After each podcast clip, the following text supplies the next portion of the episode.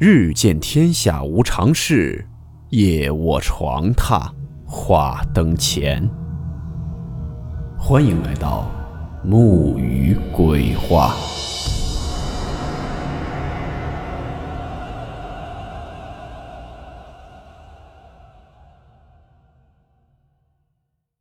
今天这个故事是一位叫做苏魔的网友分享的他所经历的真实事件。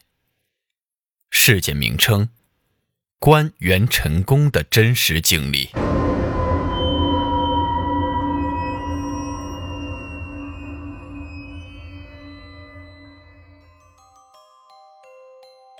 前几年通过朋友认识了一个术士，他是个很有趣的人，也喜欢分享，所以便渐渐相熟，成了朋友。我们都叫他高哥。他主要看风水。也接一些卜卦、看病的客人。他很好学，每隔一段时间就出去参加学习班或者拜师学艺。二零一八年，他去西南地区学习了观元成功和观落阴，学成归来便与我们分享。我和程耳觉得很有意思，后来便请他引领我观了元成功。我先简单介绍一下何为观元成功。道门观元辰宫也叫观灵术，元辰宫俗名又叫元神宫。道门认为，每个人在转世之前，在另一个维度空间里都有一个灵魂的家，被称为元辰宫。元辰宫是依据投胎人的福报和业力而建。元辰宫所呈现的景象是每个人自身状态所显现的镜像，可以显示出每个人当下的运势。爱情、财运、健康、事业等的状态，在法师的帮助下，当官员成功之人看见屋内不理想的部分时，可以添米，也就是添食禄；添油，就是添光明；添柴，也就是添财等。其用意等同补运，还可以在元成功里请神来帮忙解决一些问题。理论上来讲，尽管有法师引领。也不是每个人都能够顺利的关到元成宫，所以有些道家法师会与专业元成宫代官人配合，帮客人查看。关元成功的日子和时辰是高哥提前算好通知我的。那天我按照吩咐买了几种水果，程儿陪着我到他店里的时候，高哥已在地上用蜡烛、符咒等摆好了阵法，他把水果也摆在了相应的位置。然后让我闭上眼，他用红布条盖到了我的眼睛上，然后绕到脑后系上。待时辰一到，便开始念咒语。程二说，他把所有蜡烛都点燃，还烧了符咒。我坐在椅子上，静静地等着。不知过了多久，眼前出现了白茫茫的一片，远处有一个大院落，几间屋子掩映在繁茂的植被之间。像云彩里的海市蜃楼。我告诉高哥我眼前的景象，高哥问我：“你看看脚下有没有路？你能不能走过去？”我低头看了看，说：“没有路。那院子好像在对面的山顶上，又好像浮在空中，中间白茫茫的，我过不去。”高哥让我试着在心里召唤坐骑，他也不确定我有没有坐骑。如果我没有，他可以让他的坐骑去接我。结果我还真召唤过来了，一只狗。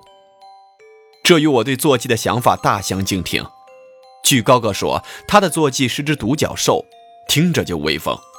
而我，我从没想过狗居然也可以当坐骑。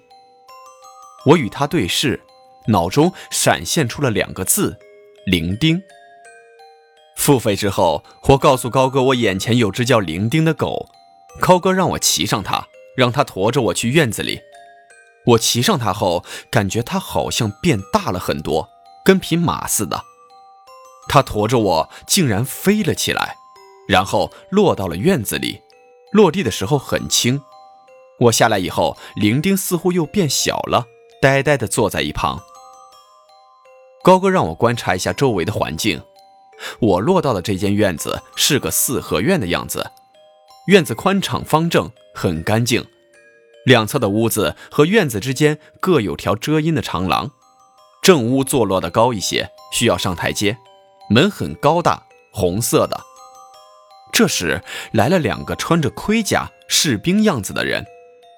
高哥说这是他请的六丁六甲，会帮我的忙。我推开主屋的大门进去以后，竟然看到了一尊巨大的金色的佛像，是佛祖。高哥说这是我的主神，我心下有些诧异。小时候我的外祖母说，与我有缘的是观音菩萨。所以，我一直以为我的主神也是观音菩萨。我跟高哥说，佛像前有张供桌，但是上面什么也没有。高哥又念了咒语，又烧了一张符纸，供桌上便出现了很多贡品。高哥让我在大厅里找一个箱子，我四处转了转，看到一个角落里有个箱子，我打开一看，里面装着一些书、几件衣物，还有一个首饰盒。我把首饰盒打开，里面只有一两件首饰。高哥又施法把箱子里装满金银，然后让我去厨房看看。大厅的西面是一个不太大的厨房，炉火是熄灭的，米缸里只有半缸米。高哥施法把炉火点燃，把米填满，然后让我去卧室看看。我不知道卧室在哪儿，就先走到大厅东面的书房。书房很整洁。看不出有什么问题，便没做停留。书房的后面有一扇门，我推开门，看到一个走廊。走廊有两扇门，我推开离得近的一扇门，是间卧室。卧室很宽敞，算是这几个房间里家具和饰品比较多的地方。但是奇怪的是，我的床上竟然坐着一个打坐的和尚，他一动不动。我不知他是谁，也不知他是什么，就站在门口看着他，也没敢进去。我跟高哥说了以后，他也不明白是怎么回事便告诉我别管那个和尚，让我在卧室里找一面镜子。我环顾了一圈，梳妆台上有一面镜子，我便坐在了梳妆台前。高哥问我在镜子里面看到了什么，我说，一个女子，三十几岁的样子。我看着镜子里的女人有些奇怪，我看不清镜子里的自己，却能看得清楚她的容貌。你问她，她想要什么？高哥说，那个女人却对我说，她想要我的命，并且发来了一阵很妩媚的笑声。他故作阴森，我觉得他只是在吓唬我，但我只转述了他的话，没有告诉高哥我的推测。这可不行。你问问他，钱财超度盖个小庙，还是把他送到寺庙或者道观，让他自己选一个。高哥说：“我和他几经协商，最后他同意让我送他去某个道观修行。后来我送他去的那天，临别之时，他还放狠话给我，说他指不定什么时候就会回来找我算账。当然这是后话。我从卧室走出来，推开了走廊里的两扇门。”是个小院子，院子里绿意盎然，很多花花草草。院子正中还种着一棵树。院子的另一侧是一个门窗紧锁的屋子。我看着那屋子，感觉里面像是有什么。不知怎么的，我有点害怕了。我告诉高哥以后，高哥赶紧跟我说：“害怕就别进去了，千万别进去，赶紧出来。”然后我就又重新回到了大厅里。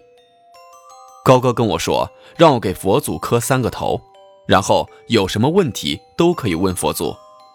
我恭敬的磕头以后，刚想站起来，结果抬头发现佛祖的手伸出来照在了我的上空，我感觉一道暖光从上面照了下来，我有点喘不过气，过了好一会儿才好。然后我问佛祖。我近一年睡觉有磨牙的毛病，该怎么办？佛祖对我说：“玉净瓶装佛前水，插一支柳枝，放在床头，每七日换一次水。”我回去以后便试了，有一定的作用，磨牙症状减轻了，天天磨变成了偶尔磨。之后我又问了两个问题，涉及到隐私就不说了。最后我走到院子里，骑上铃钉回来了。官员成功之后，我问高哥：“那佛祖是佛祖的分身吗？”高哥说：“对，这样的分身有无数个。我又问那院子里锁的是什么，高哥说他也猜不出。那会儿他这项技能还缺乏经验，他怕出意外，就让我赶紧出来了。至于那个和尚，也着实猜不到是怎么回事便罢了。后来我上网查了一下关元成功的有关资料，查到台湾有一个老师开班授课，教学生自己关元成功，为的是让每个人都可以随时调整自己的时运。既然是不论资质都可以学习的话，那么也许这阵法并不十分复杂。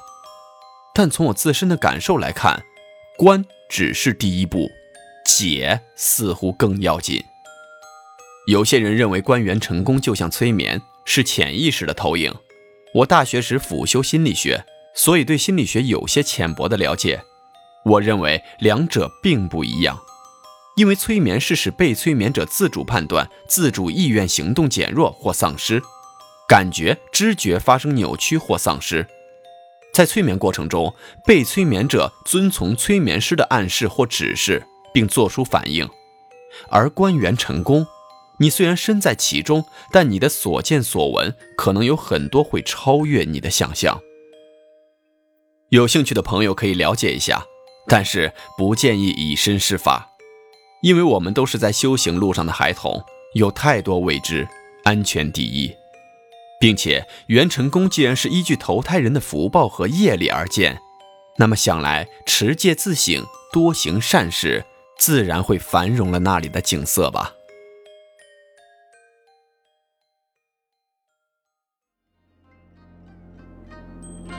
好了，我们今天的故事到此结束，祝你好梦，我们。明晚见。